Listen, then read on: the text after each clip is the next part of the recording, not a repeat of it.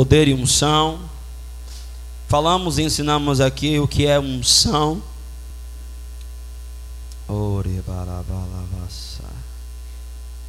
De maneira que nós vamos, propriamente dito, hoje, abordar o assunto dos dons. Falamos na última aula também, só a título de lembrança, sobre a figura do candelabro, né? A sua tipologia e a revelação que ele nos traz. Meu Deus. E hoje nós vamos abordar os dons. Como falei na última aula, os dons da lista de 1 Coríntios capítulo 12 são nove, que nós poderíamos subdividi-los em categorias, pelo menos três: categoria de inspiração ou dons vocais, categoria de dons de poder e a categoria de dons de revelação. E nós vamos começar falando sobre os dons de revelação. E o primeiro deles, que são os dons de revelação, são palavra de conhecimento, palavra de sabedoria e discernimento de espírito. Né? A figura do candelabro, só para quem não estava na última aula, vamos tentar abordar aqui. Perceba que ah, Hebreus capítulo 10 diz que as coisas da antiga aliança são apenas sombras. Amém? E nós vemos e olhamos para o tabernáculo a sombra daquilo que é a substância que é Cristo. E o candelabro, o que é diferente nele de todas as outras peças do tabernáculo, é que, por exemplo, você vai encontrar peças como a própria arca, que era feita de madeira de acácia e revestida de ouro. O ouro tem a tipologia do divino, bem como a prata de redenção e o bronze de juízo. Você vai ver que ela é feita de madeira de acácia, madeira que tem mais nó, madeira que é mais difícil de se lidar. Isso simboliza o humano. O ouro do qual a reveste simboliza o divino. Então é o humano revestido do divino. Você vai ver muita simbologia. Só que no, no, no candelabro, ele é todo de ouro puro e de ouro batido. Interessante é que Zacarias, no capítulo 4 de Zacarias, ele tem uma visão, e a visão que ele tem é a visão de um candelabro, e a interpretação da própria visão é o Espírito Santo dizendo a ele: não por força e nem por violência, mas pelo meu Espírito, diz o Senhor. Quando Deus mandou fazer o candelabro, ele mandou colocar amêndoas. Isso aqui que você não sei se está conseguindo ver porque está claro, é dia, mas esses detalhezinhos aqui são amêndoas. E interessante é que a amêndoa ela é, um, é, ela é um, uma simbologia de frutificação. Quando Deus fala ao profeta Jeremias, em Jeremias capítulo 1, o profeta tem uma primeira visão e o Senhor pergunta o que, que ele vê. Ele vê uma vara de amendoeira, o Senhor diz que ele vê bem, porque o Senhor vela para cumprir a sua palavra, frutificação. E o que chama atenção aqui, irmãos, é que se você perceber, os frutos, o fruto do Espírito ele tem nove subfrutos, do mesmo modo também que ah, os dons do Espírito são nove. E o número nove na Bíblia é o número que fala de frutificação. E o que me chama a atenção aqui é o seguinte, preste atenção. Se você olhar, cada haste tem três amêndoas. Se você contar três mais três. Três mais três? Com mais três? Se você contar do outro lado também tem nove. E o que é que isso quer dizer? É o equilíbrio dos nove dons e da manifestação do fruto do Espírito. Amém? Glória a Deus. E diga-se de passagem, fica só uma dica, e nós vamos ver isso a posteriori. Mas existem dons que você só vai andar se você manifestar o fruto do Espírito inerente à necessidade daquela manifestação. Fica uma dica. Por exemplo, quando o Senhor Jesus se movia nos dons de poder, você vai perceber que os evangelistas, ao escrever, ao notificar, eles dizem: e sentindo íntima compaixão, e compadecendo-se dele. Perceba, há uma necessidade de uma manifestação do fruto para a manifestação de alguns dons. Quem está entendendo? Glória. Isso aqui? Sou eu? É aqui? Glória a Deus. Amém. Vamos então à palavra de sabedoria. A palavra de sabedoria, irmãos, o meu conceito de palavra de sabedoria é que palavra de sabedoria ela revela uma fração da mente de Deus concernente a pessoas, lugares e coisas pertencentes ao futuro.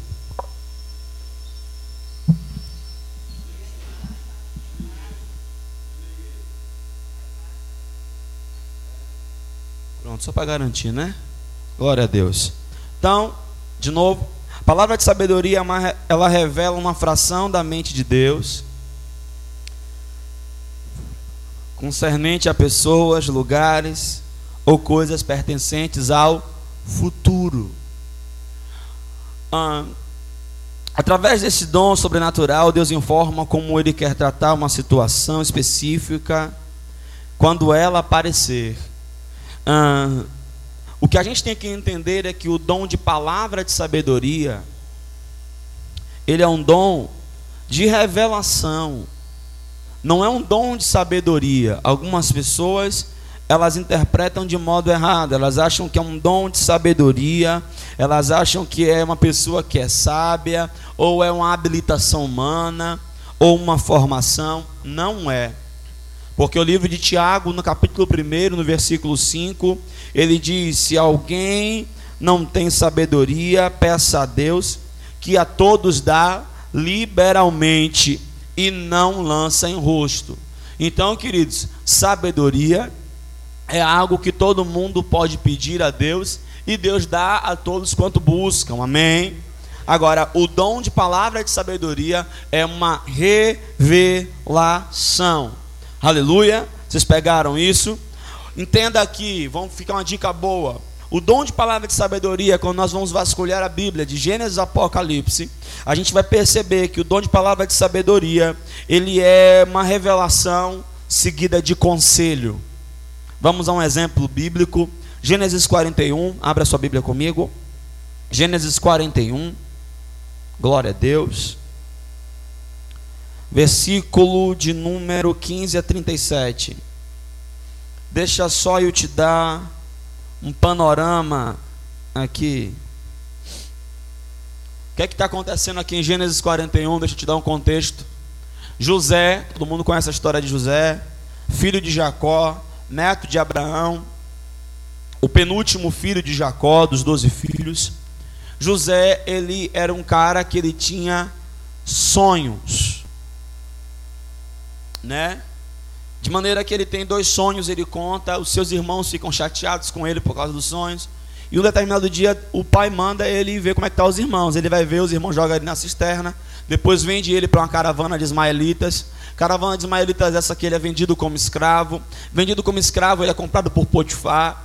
Ele trabalha na casa de Potifar, serve na casa de Potifar durante dez longos anos. Após isso, a mulher de Potifar tenta se relacionar com ele ela não consegue, ele deixa a capa cair, ela o acusa, ele é preso. Depois de anos preso, ele interpreta o sonho do copeiro e do padeiro. Um morreria e o outro viveria, o copeiro viveria, o padeiro morreria. De maneira que o, o copeiro volta para a casa de Faraó e José pede: Lembra-te de mim, ninguém lembra dele. Mas um determinado dia, Faraó tem um sonho e ninguém consegue interpretar. Então, eh, o copeiro lembra-se de José e diz que tinha um cara que tinha a habilidade, a condição, o dom de interpretar sonhos. Manda então chamar José. E José vai interpretar o sonho de Faraó. E qual era o sonho de Faraó? O sonho de Faraó é que ele viu é, sete vacas gordas. Depois vinha sete vacas magras e engolia as gordas. Semelhantemente também ele via sete espigas cheias e vinha sete espigas murchas, eh, vazias, e engolia as cheias. José tem a interpretação e diz: a interpretação do sonho é a seguinte, Faraó: virão sete longos anos de abundância, de fartura. Após esses sete longos anos de abundância e de fartura, virão também sete anos de escassez, sete anos de fome sobre a terra. Aí ele vem e diz assim: ó, escolhe, pois, alguém hábil, que junte em celeiros, que guarde em celeiros tudo o que se puder dos anos de fartura, para que sobrevindo então os anos de escassez, você tenha como se manter e sobreviver. Levante alguém no reino para fazer isso para você. Perceba, José ele traz a interpretação do sonho, mas ele traz também um conselho. Quem pegou isso no espírito? Temos um outro exemplo bíblico. Abra sua Bíblia lá em 2 Reis. Vamos passear na Bíblia hoje. 2 Reis, capítulo de número 6. Glória. 2 Reis, capítulo 6.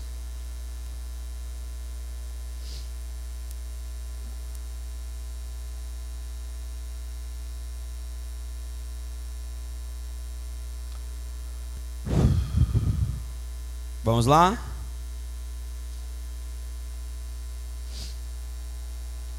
Vamos lá? O que, é que acontece aqui? Panorama, vamos ter um panorama. Elias tinha sido arrebatado aos céus, Eliseu assume a, a paternidade da escola de profetas. Pastor, por que o senhor fala paternidade? Porque o que ele pediu a Elias foi um pedido de filho. Ele pede porção dobrada, ele pediu a primogenitura. O que, que acontece com o primogênito? Quando o pai se ausenta, é o primogênito que toma responsabilidade pela casa. Quem entendeu? Então, o pedido de Eliseu foi um pedido de filho. Pedido de filho para pai. Ele pede porção dobrada do espírito de Elias sobre ele.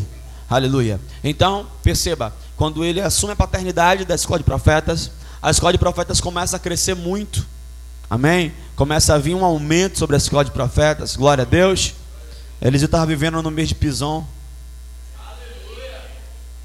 Aleluia. E o que, que acontece? Ele olha a situação e fica parado, porque Eliseu era profeta, Eliseu não era pedreiro. O maior problema das pessoas é querer fazer aquilo que não foram chamadas, vocacionadas, inspiradas por Deus para fazer. E aí, pastor, mas tem a necessidade de fazer. Espera que Deus vai levantar alguém para fazer. Fala amém nessa hora. E aí Eliseu era daqueles que esperava Deus levantar alguém para fazer. E aí veio os filhos e disseram: Olha, o lugar está apertado. A escola cresceu. A gente precisa de um lugar maior, mais largo, mais amplo. Vamos lá no rio, vamos pegar madeira, vamos aumentar a escola. Eliseu, vão. Eles aí vão, tomam o machado emprestado, e quando eles estão cortando madeira, o ferro do machado se solta e cai no meio do rio. Eles mandam chamar o profeta e gritam: Ah, meu senhor, o machado era emprestado, tem um problema agora. Eliseu aí pega. Ah, é? Onde foi que caiu? Aí eles dão mais ou menos a indicação do lugar. Ele pega o, o cabo do machado, estende sobre as águas e o ferro flutua. Porque o que chama o dom é o usuário do dom. Você é só o cabo do machado, o machado é o dom. Se você parou de orar, parou de jejuar, parou de meditar, parou de buscar e o dom afundou, é só você estender o cabo. O cabo é você. Se estenda, se estique, se doe, busque, procure, porque o dom vai voltar. Diga amém.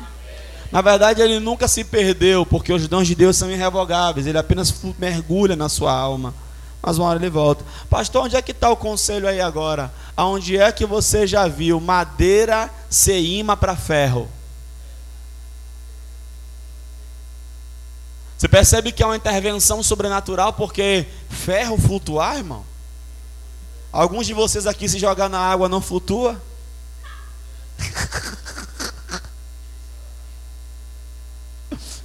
né?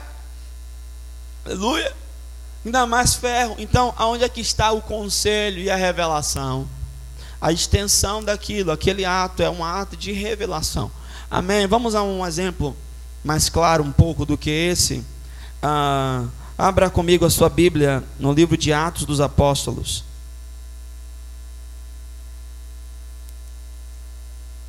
Atos. Atos capítulo 11. Enquanto você abre, por exemplo, em Atos capítulo 11, eu quero dar um outro exemplo de Atos capítulo 15. No concílio de Jerusalém, enquanto você procurar Atos 11, deixa eu explicar. No concílio de Jerusalém, quando Paulo sobe com Tito e Timóteo para falar o que ele pregava à igreja gentílica, diferente da igreja judaica, e Paulo fala da inobservância da, da lei e dos seus costumes, em detrimento da igreja de Jerusalém, que estava observando a lei e seus costumes o apóstolo Paulo, ele discursa e disserta acerca do que ele vinha ensinando ao longo de quase 20 anos, de maneira que ah, Pedro se manifesta e fala de que o Senhor deu a ele a primícia dos gentios, quando ele prega ali em Atos capítulo 10 para Cornélio e o Espírito Santo vem sobre os gentios, e ele começa, ele continua a sua abordagem, de maneira que Paulo também fala, Timóteo fala, Tito se apresenta como grego, e então o apóstolo Tiago, irmão do Senhor, ele toma a palavra e ele dá um parecer. E o parecer de Tiago em Atos capítulo 15 é dito que pareceu bem ao Espírito Santo e a nós. Quando Tiago deu o parecer, o escritor descreve que a atitude deles foi: pareceu bem ao Espírito Santo e a nós. O conselho de Tiago foi um conselho inspirado por Deus, e Tiago flui ali na palavra de sabedoria. Amém. Agora eu quero dar um outro exemplo mais claro em Atos, capítulo de número 11, versículo de número 27. Deixa eu te dar um pano de fundo aqui. Ah, não, deixa eu ler que aí fica melhor. Atos 11, 27. Quem achou diz amém. amém. Diz assim: E naqueles dias desceram profetas de Jerusalém para Antioquia, e levantando-se um deles por nome de Ágabo, dava a entender pelo Espírito que haveria uma grande fome em todo o mundo, e isso aconteceu no tempo de Cláudio César. E os discípulos determinaram mandar cada um conforme o que pudesse socorro aos irmãos que habitavam na Judéia. O que eles com efeito fizeram, enviando aos anciãos por mão de Barnabé e de Saulo. Amém. Você percebe? Ágabo, ele, ele, ele, ele teve uma palavra de sabedoria. Qual foi? Deus revelou acerca do futuro. O que é a palavra de sabedoria? É uma revelação acerca de pessoas, lugares ou situações que futuramente irão acontecer. E o Senhor ensina como tratar. Ele, além de dar direção, ele dá também um conselho. Quem pegou? O que é que Ágabo ele veio dizer? ele dá a entender pelo Espírito. É, por que o texto está falando dá a entender? Porque Ágabo ele era muito voltado a simbologias. Quando, por exemplo, Paulo está para ser preso em Jerusalém, ele entra numa casa e tinha um cinto. Ele pega o cinto que estava sobre a, a, eu não sei o lugar, eu vou dizer a mesa, mas eu não sei o lugar. Ele pega o cinto e prende as mãos e os pés. Ele diz: O dono deste cinto será aprisionado e levado dessa forma. E aí o pessoal diz: O cinto é de Paulo. E Paulo sabia, porque o Senhor já tinha dito a ele que ele morreria em Roma. Amém, gente? Então, Ágabo ele era um profeta muito voltado a ilustrações, ele era um profeta muito voltado a simbolismo. Na verdade, todo profeta é voltado para simbolismo. Pessoa que tem uma necessidade extrema de exemplificar demais aquilo que explica, ou se move no dom de mestre, ou se move no dom de profeta. Amém? Pastor, e a diferença entre o mestre e o profeta? Simples. O mestre sempre vai dar de forma mais detalhada. Pegaram? Vocês estão aí? Estão aí? Glória. Então, ele dá a entender pelo Espírito que haveria uma grande fome. Aí eu te pergunto, irmão, como é que Deus vai revelar que vem uma grande fome e não vem um conselho de Deus de como tratar aquela situação? É como, por exemplo, alguém chega aqui, irmão, Deus está me revelando que no nosso meio tem alguém doente. Sim, e? Não, e o culto acaba, a gente vai embora e a pessoa continua doente. A Bíblia diz que os dons e as manifestações do Espírito são dados a cada um para aquilo que for útil. Fale comigo, se não tem utilidade, é coisa da minha cabeça. Amém.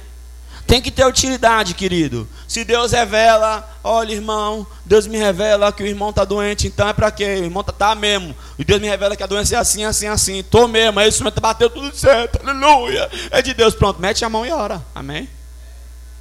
Glória a Deus. Na verdade, nesse caso, nem precisa orar muito, só dizer, seja curado. Amém, irmão?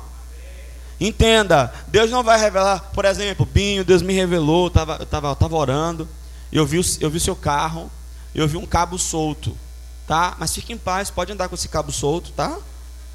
Querido, faz sentido um negócio desse? Não, é uma revelação seguinte de conselho. Eu vou dar um exemplo prático e atual. Nós estávamos aqui em um culto e um dos membros daqui da casa, na época ele era membro daqui da casa, o Senhor me trouxe uma palavra de sabedoria para ele. Falei: Olha, dentro de sete dias, quando eu dou data e quando eu dou prazo, Marlon surta, irmão. Marlon começa a pegar a calculadora e dizer: Senhor, tem misericórdia. Uma vez eu estava pregando na linha verde, olhei para a mulher e comecei a falar, pá, pá, pá, pá, e Marlon. Marlon estava assim, irmão. Ó. Eu falando para a mulher, olhava para Marlon, Marlon assim, ó. Aí depois eu entendi que ele estava procurando a porta de saída, irmão. Se esse cara apanhar, ele apanha sozinho, irmão. Pulo por aqui, corro. Aleluia. Brincadeiras à parte. Eles estávamos aqui em um culto e o Espírito Santo trouxe uma palavra de sabedoria. Eu falei: olha, dentro de sete dias vai vir um convite, vai vir uma proposta. Vão te convidar para algo. Não vá. Porque se você for, esse convite vai resultar em sua queda e em sua destruição. Queridos, foi sete dias cravado. Em sete dias veio o convite. Perceba, o Senhor trouxe a revelação e o Senhor trouxe o conselho. Ele não ouviu nem a revelação, nem o conselho. Quem está entendendo? Amém. Amém, amados. Então, o dom de palavra de sabedoria não é esse bicho de sete cabeças. Não é esse monstro que as pessoas ilustram. E ele é um dom que cumpre-se aquilo que Paulo fala em 1 Coríntios capítulo 13. Em parte nós sabemos e em parte profetizamos, proferimos, falamos. Por quê? Porque Deus traz uma revelação, traz. Mas o conselho que vem, o conselho já não é mais Deus trazendo o conselho, é o seu entendimento da revelação que chegou. Quem pegou? Quem pegou?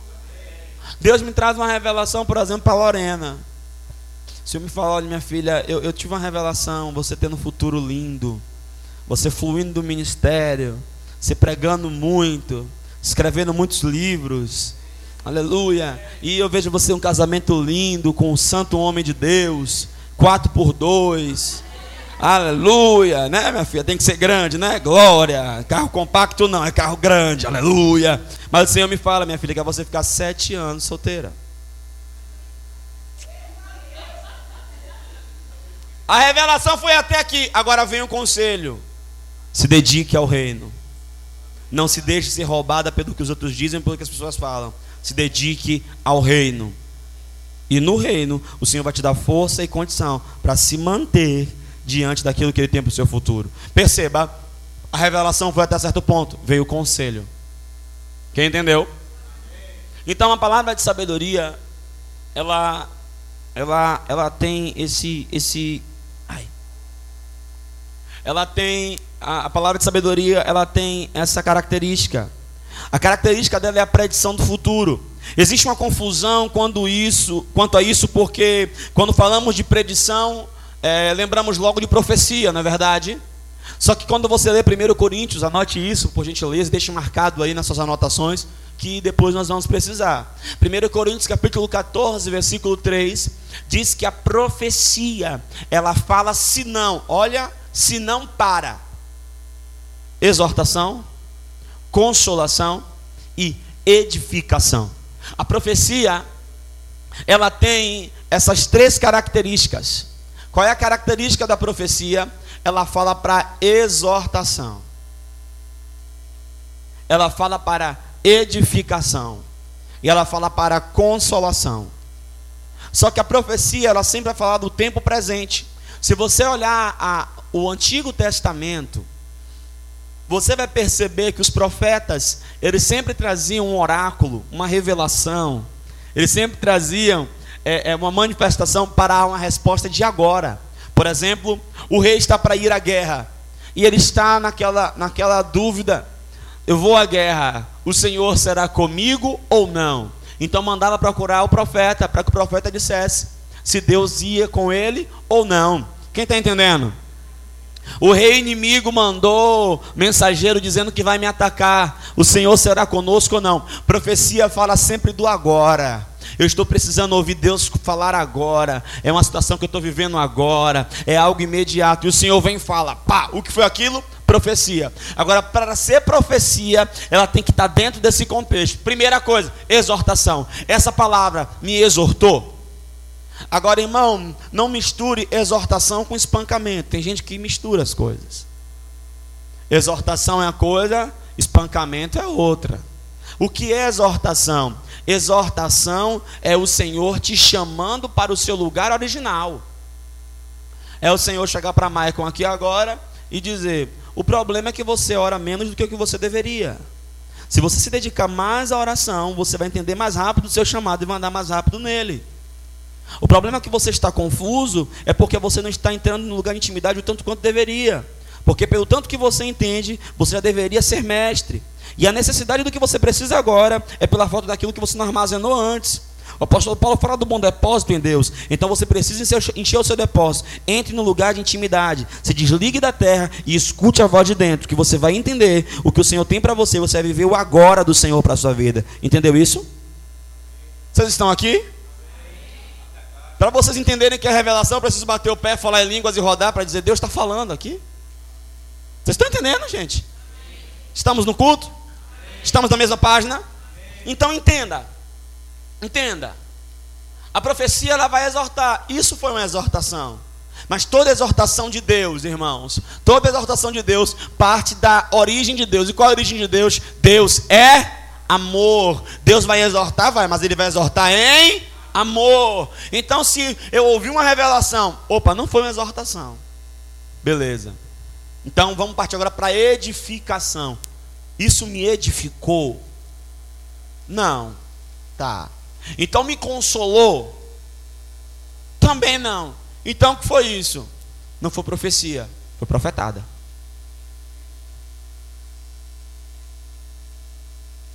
A gente vive num tempo, irmãos, que nós temos que discernir os espíritos. 1 João capítulo 4 diz que temos que provar os espíritos, porque nem todo espírito é de Deus.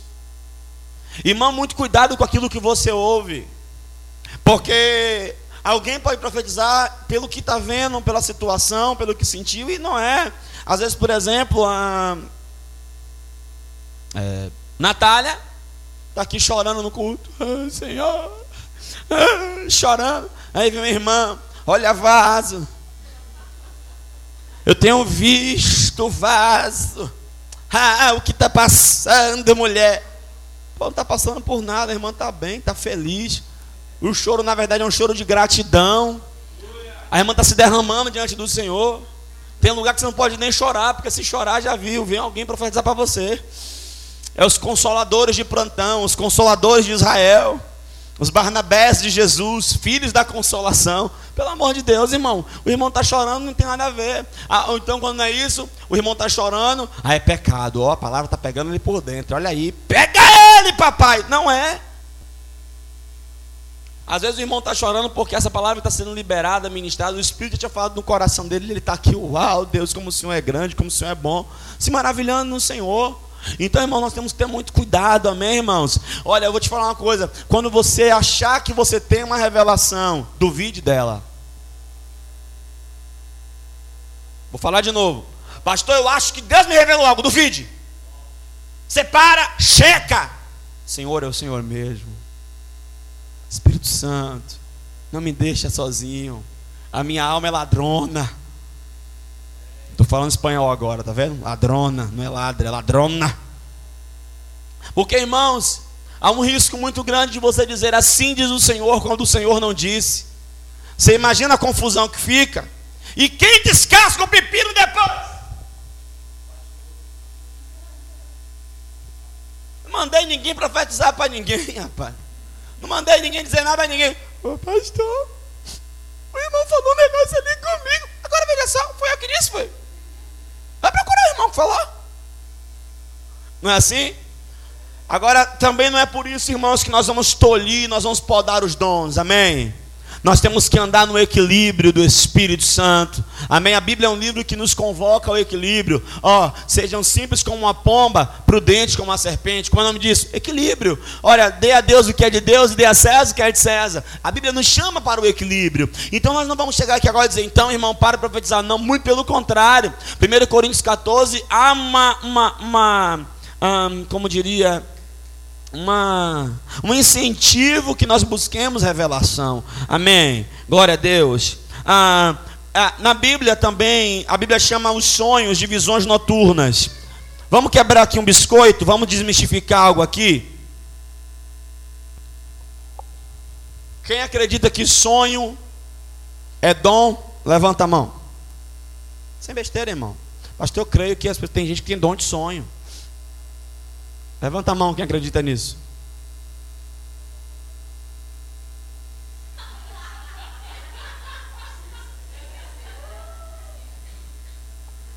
Mas.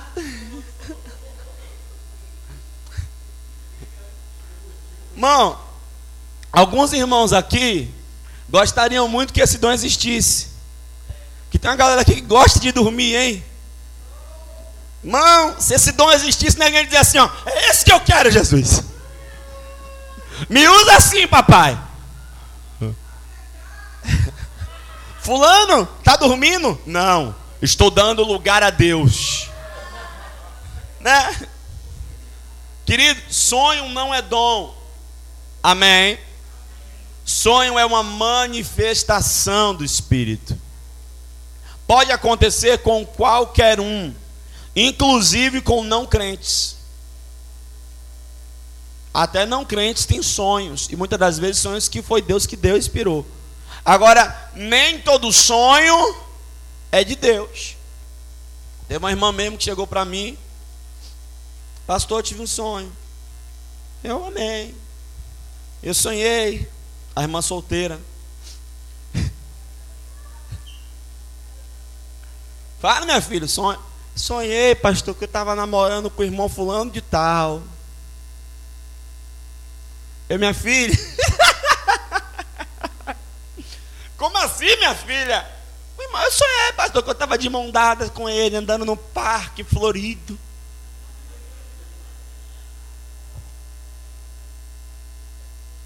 Primeiro que andar em parque florido não é nem do irmão. Aí o irmão, ó, o irmão está no outro propósito, o irmão está na outra visão, o irmão está andando em outro lugar em Deus, tira isso da cabeça, isso foi, isso ficou de sua cabeça, isso foi carne. Pastor, o senhor fala assim? Irmão, vou te falar uma coisa. Eu sou muito exato.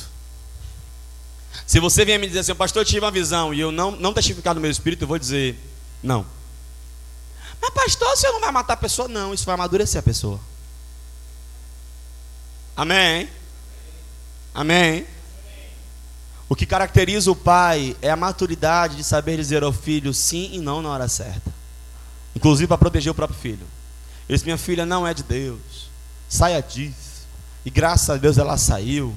Amém? Aleluia. E ela está livre desse laço. Glória. Mas. Mas. Sonho não é visão. Agora, a, a, a, a pastora pode ter um sonho, pastor? Pode. E eu? Pode. Você também pode. A pastora, por exemplo, a gente vindo de casa para cá, ela dorme ali no carro, cinco minutos, ela já abre o olho, sonhei. É tipo assim. Ela está no sofá, três minutos. Filho, tive um sonho aqui agora. Como foi? Ela conta. Foi três minutos de sono para meia hora de, de de revelação. Mas o que eu quero dizer, nem todo sonho é de Deus. Amém, amados? Agora, o, o, sonho é chamado na Bíblia de visão noturna. Por exemplo, você não vai ver. Daniel é um ótimo exemplo disso. Ele exemplifica muito bem o que eu estou dizendo. Daniel, em momento nenhum, você vai ver ele dizendo: Assim diz o Senhor, profetizando, revelando. Não. Mas Daniel ele teve vários sonhos. E ele também teve várias interpretações de sonhos bem como também ele se movia muito em visões. Pronto, pastor. Outra dúvida: existe dom de visão? Quem acredita que esse dom de visão? Levanta a mão. Levanta a mão, irmão. Quem acredita? Você acredita? Quem mais acredita? Quem mais? Levanta a mão para eu ver, irmão. Vocês acreditam no dom de visão? Irmão, dom de visão não existe. Porque divisão não é de Deus. Brincadeira. Voltando para o assunto sério. As visões não são dom, não é dom. Mas, pastor, eu já tive uma visão. Amém, irmão. Calma. Nem tanto. O senhor já teve visões, pastor? Já. E a maioria de olhos abertos. Agora, não é um dom. Ele não está listado, não se encontra na lista de 1 Coríntios 12, de 8 a 10. Visão não é dom. Pastor, e, e o ver? O mundo sobrenatural, ver anjo, ver demônio. Tem gente, inclusive, que tem visão só de demônio, só vê demônio, tudo é demônio, e haja diabo, e veja cão. Né, irmão? É demônio. Essa, essa roupa tem demônio. Esse tênis, essa marca, essa marca é do demônio. Esse, esse símbolo é do demônio. Esse nome, esse nome é do demônio. É tudo demônio. É do demônio. Esse filme é do demônio. O desenho é do demônio. Essa comida é do demônio. Oh meu Deus do céu, é tanto diabo. Irmão, não existe o dom de visão. Existe o dom de discernimento de espírito que flui de duas formas: testemunho interior e com as visões de olhos abertos. Pode acontecer, pastor? Pode. Por exemplo, quando eu estou ministrando batismo com o Espírito Santo, eu olho para a cabeça das pessoas, eu vejo fogo. Aí eu coloco a mão e a pessoa fala em línguas. Quando você lê Atos 2, quando você lê Atos 2, você percebe que o primeiro dom que fluiu não foi línguas, foi discernimento de espírito. Por quê? E foram vistas, é o que o texto diz, línguas repartidas sobre como que de fogo, que pousaram sobre cada um deles. E começaram a falar em outras línguas. Beleza, começaram a falar de outras línguas, mas alguém viu. Tanto viu que descreveu e Lucas anotou. Quem entendeu? Amém. Então perceba, não é um dom de visão, é o discernimento de espírito. Eu vou falar mais sobre esse dom lá na frente. O que você tem que ficar claro é que visões são de Deus, mas não é um dom. Porque se fosse um dom, você estaria o tempo todo. Tum, tum, tum. Irmão, vamos comprar o bom preço? Espada justiceira, mendeira, visão além do alcance. Não, né, irmão? Viria um casal, então, nós vamos casar? Será de Deus? Só um momento. Tum, tum. Hã? Pois é, pois é. Amém. Agora, a palavra, não é como existe dom de visão, eu tenho que desmistificar isso. A palavra de sabedoria, ela é uma revelação acerca do futuro. Pastor, o Senhor Jesus fluiu na palavra de sabedoria? Fluiu. João capítulo 4. Na verdade, Jesus fluiu em todos os dons. Pastor, mas não diz na Bíblia que ele, ele falou em línguas estranhas, mas também não diz que ele não falou.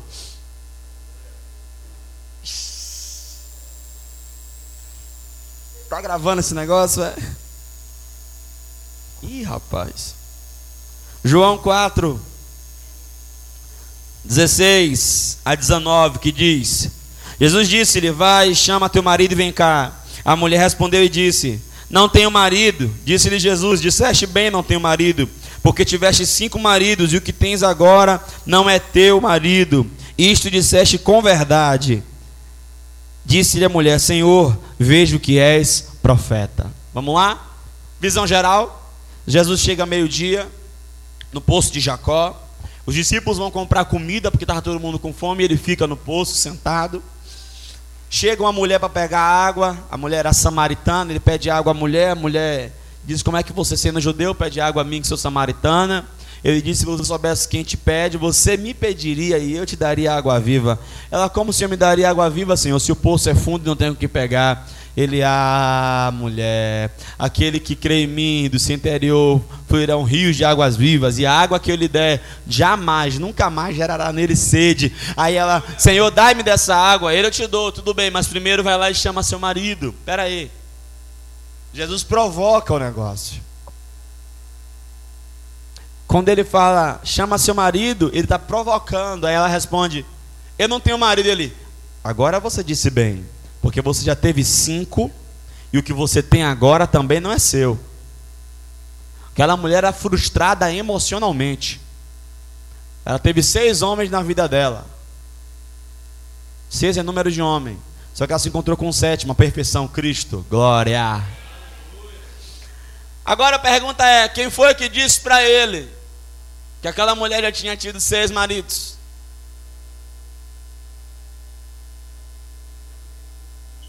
Palavra de sabedoria. Porque o discernimento. Não. Foi bom você falar isso, mas foi uma palavra de sabedoria, foi uma revelação. Aí ela, quando ele traz essa revelação, ela tem o um entendimento. Ela, ah, Senhor, o Senhor é profeta. Ele, ah, eu sou profeta. É.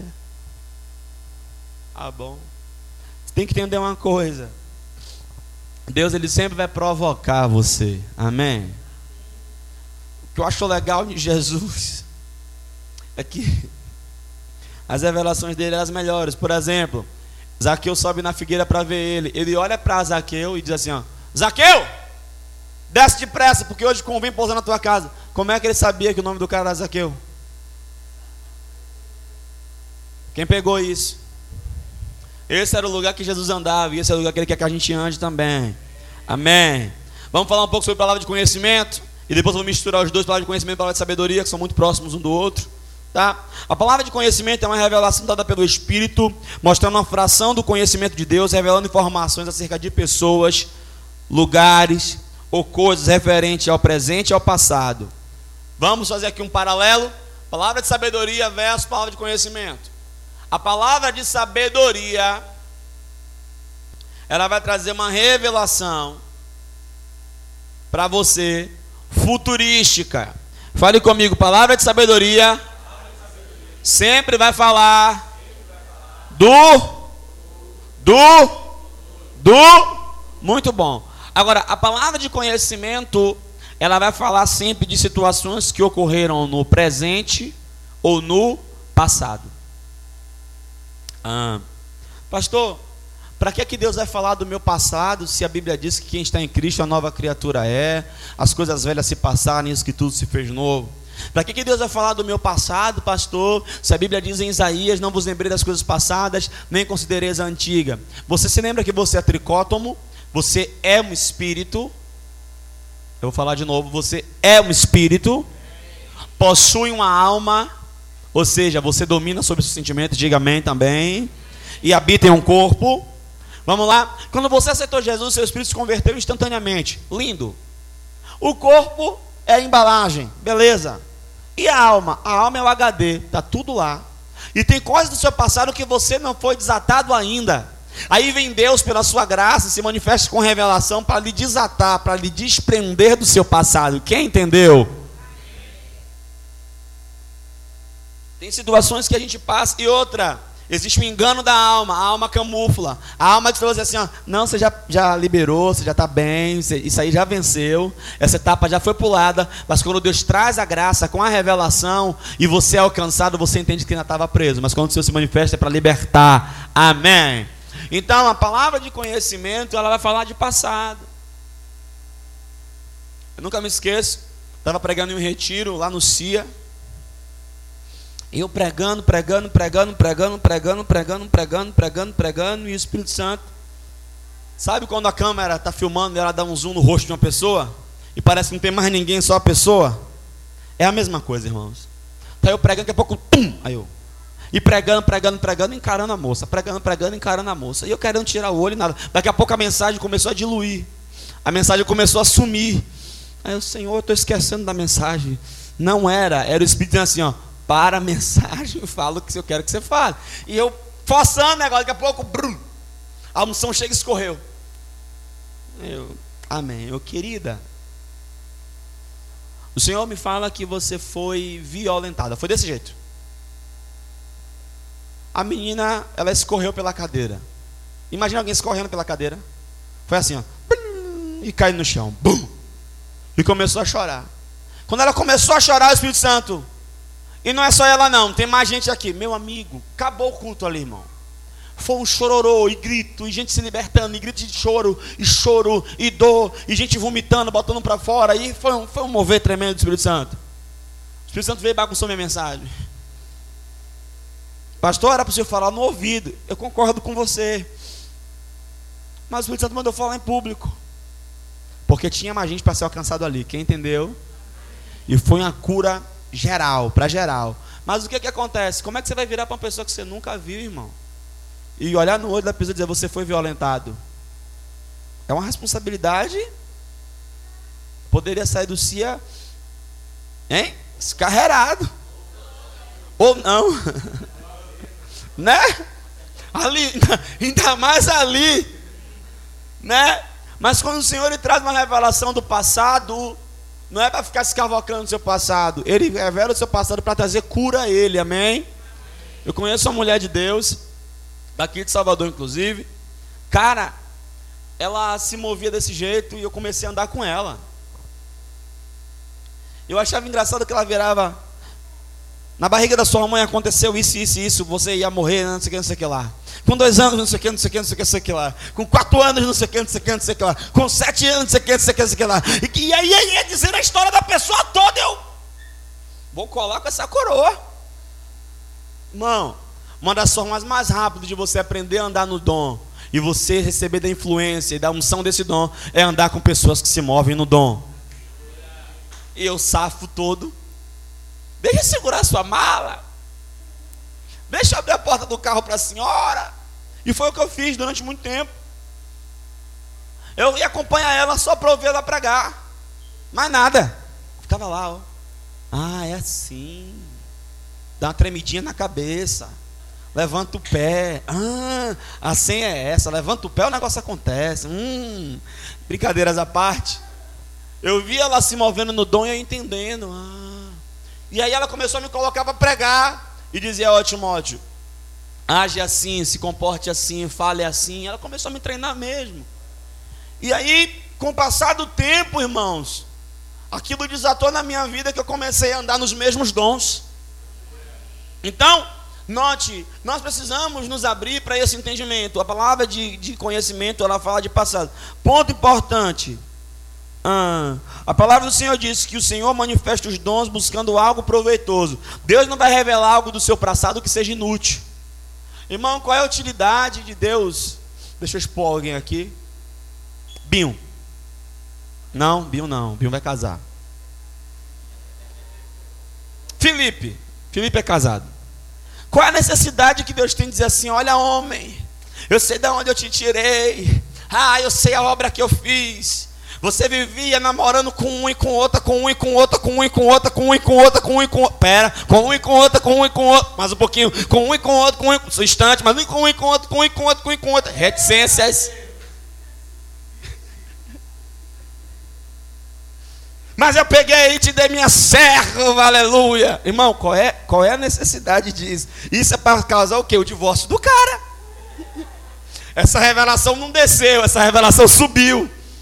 Veio do inferno. Não há necessidade nenhuma. A Bíblia diz que Deus dá o dom para aquilo que é, fala comigo, proveitoso. proveitoso. Irmão, qual é o proveito que vai ter? Dizer para a pastora: olha, mulher, quando eu te dei meu servo lá atrás, há 10 anos, você olhou para ele e disse: Senhor, é, tudo, é isso que o Senhor tem para mim? Irmão, se ela fala um negócio desse, se o profeta fala, eu olho para ela, eu vejo a expressão de é verdade, vai rolar, vai rolar, fight. Não vai, né? Porque é aquela coisa, quando você está profetizando para a mulher ou para o marido, e o marido ou a mulher dá aquele, aquele ar de consentimento, tipo assim, ó, fala Deus, meu amigo, o profeta se empodera, o profeta. É Deus mesmo o negócio, né, irmão? Né? Aleluia. Por isso que eu já treinei a pastora. Toda vez que alguém for profetizar para mim, expressão zero.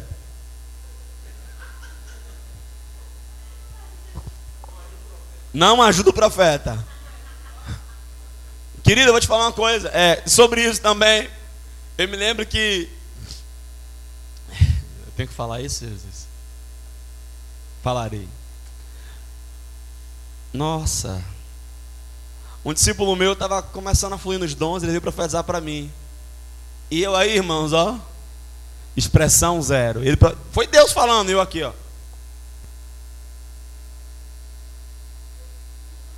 Tem negócio de, ai meu Deus, que irmão? Sem emoção.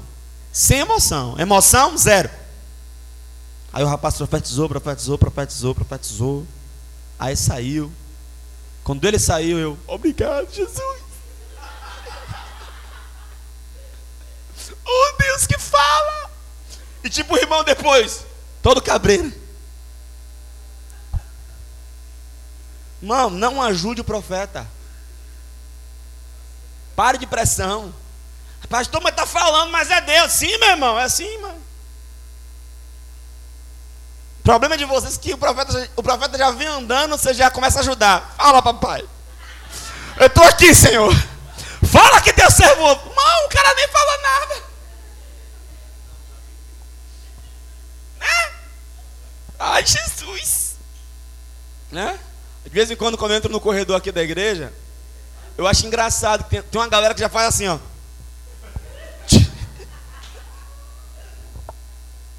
Tipo, manda, pastor. Amém. Glória a Deus. Ah, irmão, Deus sempre vai te mostrar, te revelar aquilo que você entende. Outra coisa sobre sonhos e visões.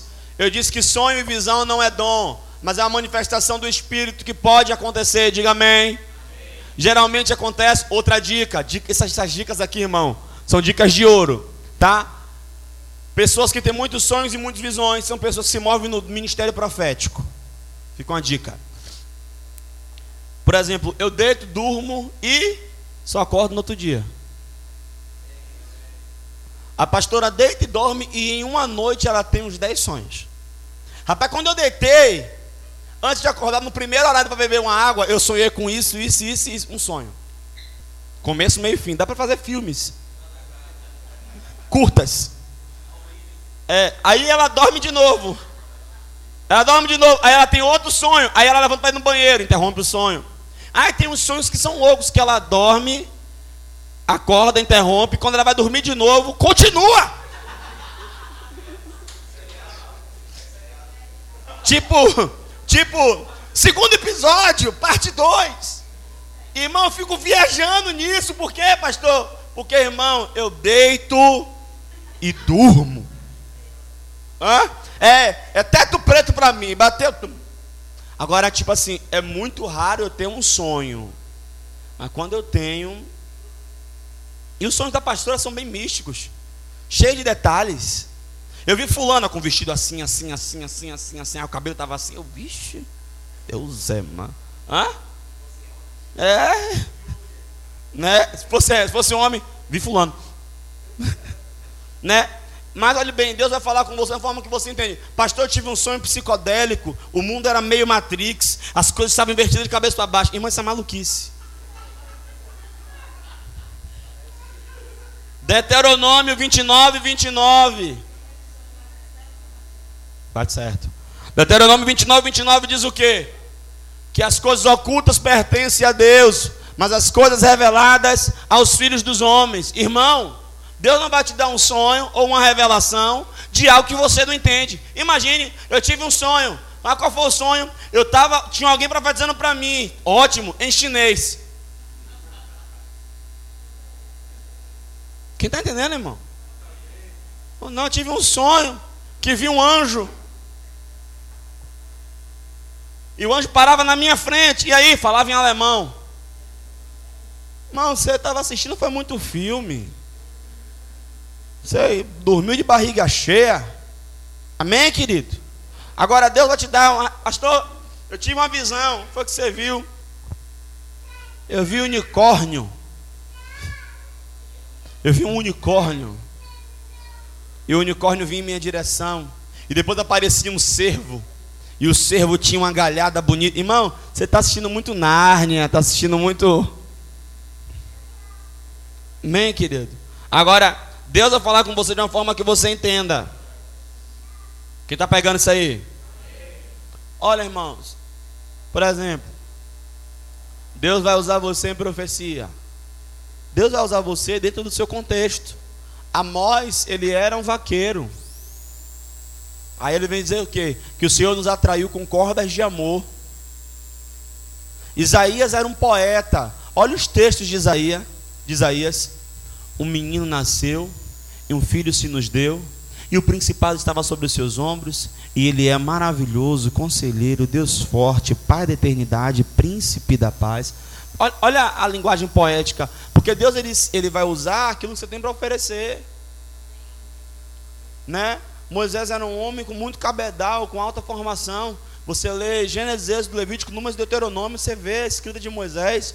Paulo era um jurista, olha a escrita de Paulo. Agora você vai ver Pedro. Olha a escrita de Pedro. Então, irmão, se você fala para o modo de nós, sobe lá para riba, desce lá para baixo, Deus vai te usar falando assim, para o mal de nós. Sobe lá para riba, desce lá para baixo. Não ache que porque o Espírito Santo veio sobre você, te trouxe uma revelação, que você vai se tornar um erudito. Olha, meu servo. E não, não, não, irmão. Deus vai falar e vai usar você conforme aquilo que você tem para oferecer. Amém. Outro ponto interessante, irmão. É, por exemplo, Atos 10, 19 fala que Pedro teve uma visão. Ele estava. Bia.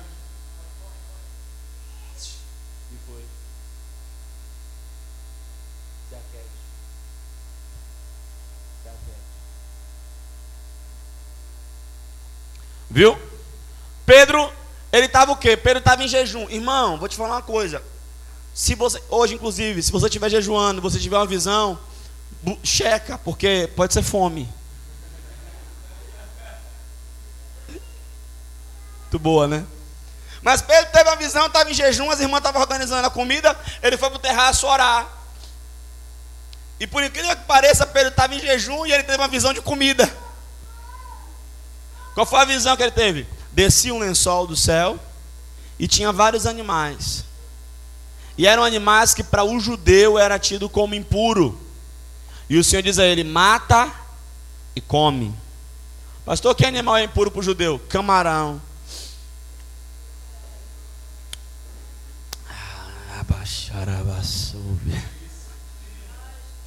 Carne de porco. Aleluia. Né, irmão?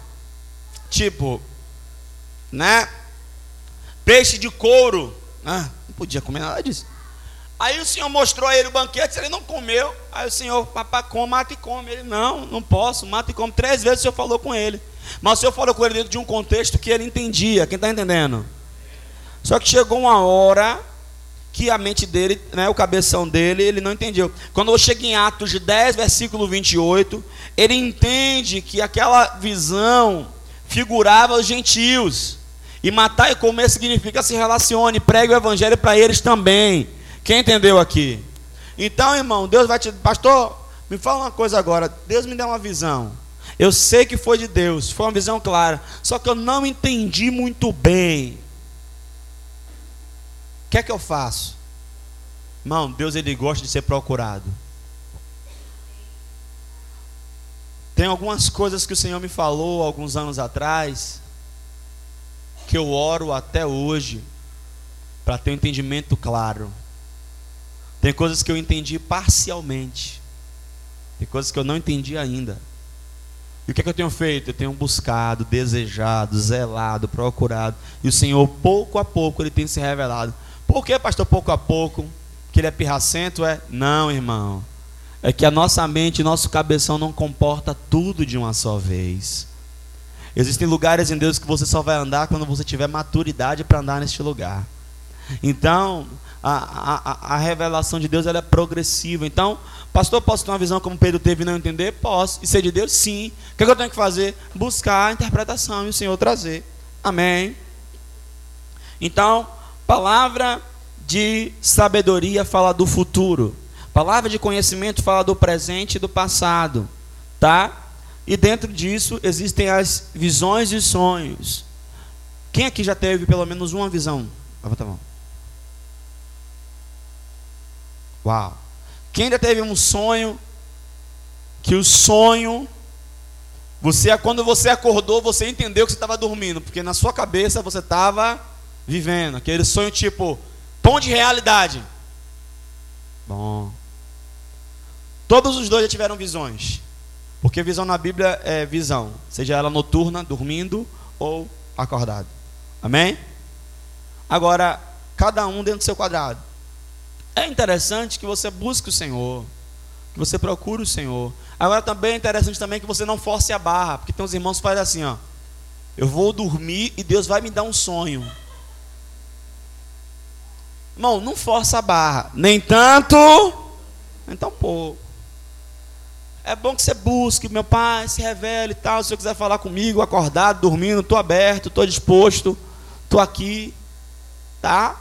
Mas pode ser que você né, o Senhor fale com você e umas coisas loucas. Tipo, o profeta estava em casa, o Senhor pega a panela. Aí ele pegou a panela. Vai para a rua. Bota a panela em cima do cocô e cozinha. Ezequiel. Deus fala com Isaías: tira a roupa, fica nu, sai na cidade.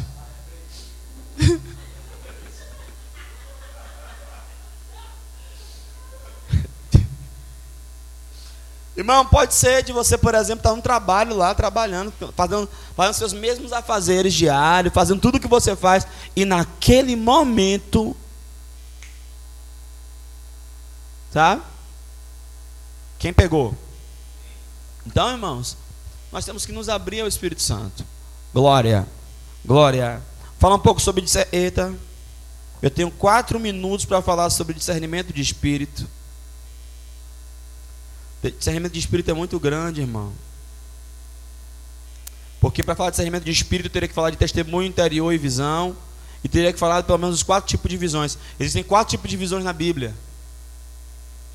Seria melhor eu deixar para a próxima aula a gente tratar o assunto completo, amém? Então vamos aproveitar esse tempo que nos resta ainda. E falando de palavra de sabedoria e palavra de conhecimento, vamos tirar dúvidas? Perguntem. Vamos lá?